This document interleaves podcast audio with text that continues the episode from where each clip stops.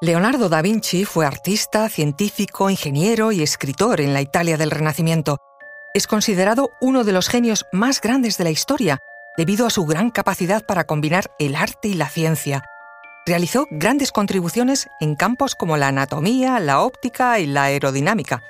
Además, fue pionero en técnicas artísticas como el esfumato. En fin, que su legado y sus descubrimientos siguen siendo admirados en la actualidad. Murió el 2 de mayo de 1519. Da Vinci fue un inventor prolífico y creativo. Algunas de sus ideas y diseños han sido base de tecnologías que se utilizan hoy en día.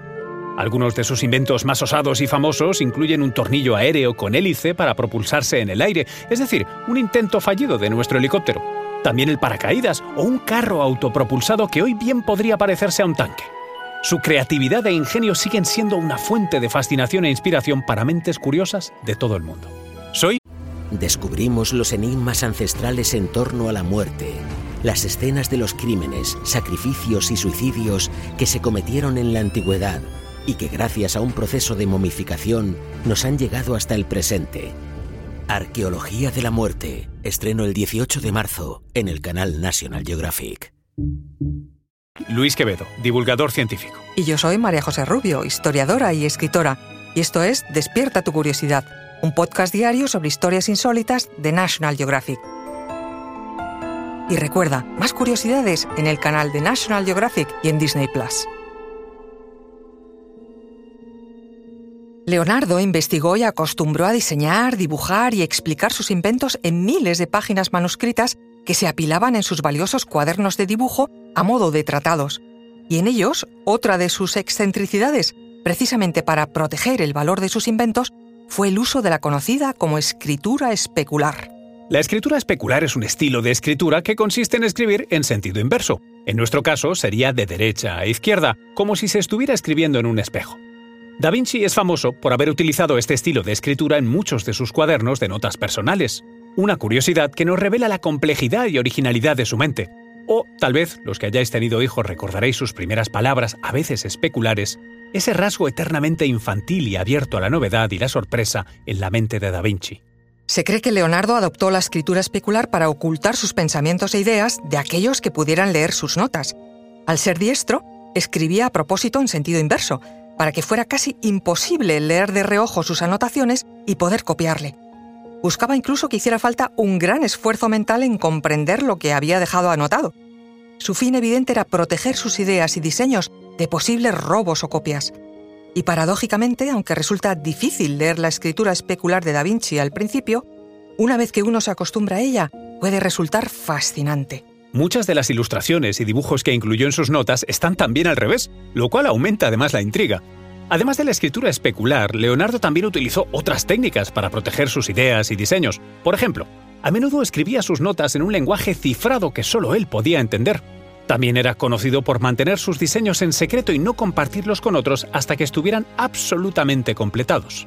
Algunos estudios sugieren que la escritura especular podría estar relacionada con la forma en que el cerebro de Leonardo procesaba la información. Para él era una manera de estimular su mente y mejorar su capacidad para comprender y retener la información. Algunos de los tratados más conocidos en los que se puede ver su escritura especular son los llamados Códice Atlántico y Códice Leicester. El Códice Atlántico es uno de los manuscritos más voluminosos, valiosos y fascinantes de la historia de Da Vinci. Es una colección de más de mil páginas de notas, dibujos, diagramas y esquemas técnicos que abarcan una amplísima variedad de temas, desde la arquitectura a la ingeniería, la mecánica, a la hidráulica, hasta la astronomía y la anatomía, muchos escritos en modo especular. Una gran variedad de diseños y conceptos en este códice fueron revolucionarios para su tiempo y han influido en el desarrollo de ciencia y tecnología posterior fue compilado por el propio Da Vinci y sus seguidores durante un periodo de más de 30 años, desde la década de 1470 hasta su muerte en 1519. Se conserva hoy en la Biblioteca Ambrosiana de Milán. El Códice Leicester, el otro gran tratado manuscrito de Leonardo, se centra en temas científicos relacionados con la astronomía, la geología y la hidrodinámica. Contiene 72 páginas repletas de escritura especular. Fue compilado alrededor de 1508. Su particularidad actual es que fue adquirido por Bill Gates en 1994 por 26 millones de euros. Generó una gran controversia al pasar a manos privadas. Por ello, el famoso multimillonario trabajó para digitalizarlo y hacerlo accesible al público. En 1999, Gates publicó así una versión digital del manuscrito que permite a los usuarios explorarlo de forma interactiva y acercarse a los detalles de los dibujos y notas de Leonardo da Vinci. En todo caso, el valor de estos códices y el uso de la escritura especular por parte de da Vinci es solo uno de los muchos aspectos fascinantes de su vida y trabajo, y es un recordatorio de la complejidad y originalidad de su mente y pensamiento, uno de los grandes genios de la humanidad.